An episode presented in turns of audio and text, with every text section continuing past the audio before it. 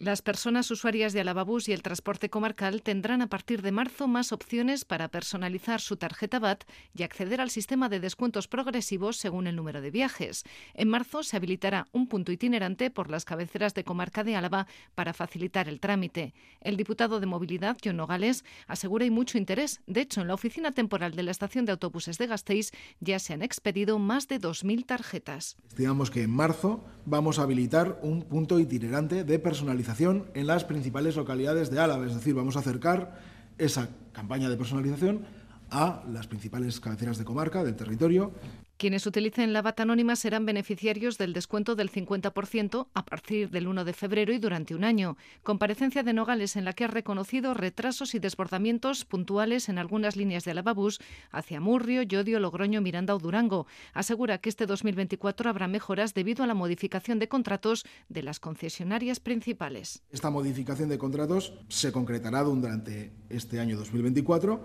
y nos permitirá, entre otras cosas, incorporar más medios más medios humanos y con ello mejorar frecuencias, mejorar horarios, tanto en los días laborables como en los fines de semana. En el corto plazo, este próximo lunes 22 de enero, se ajustarán los horarios en la línea 9 Vitoria-Logroño.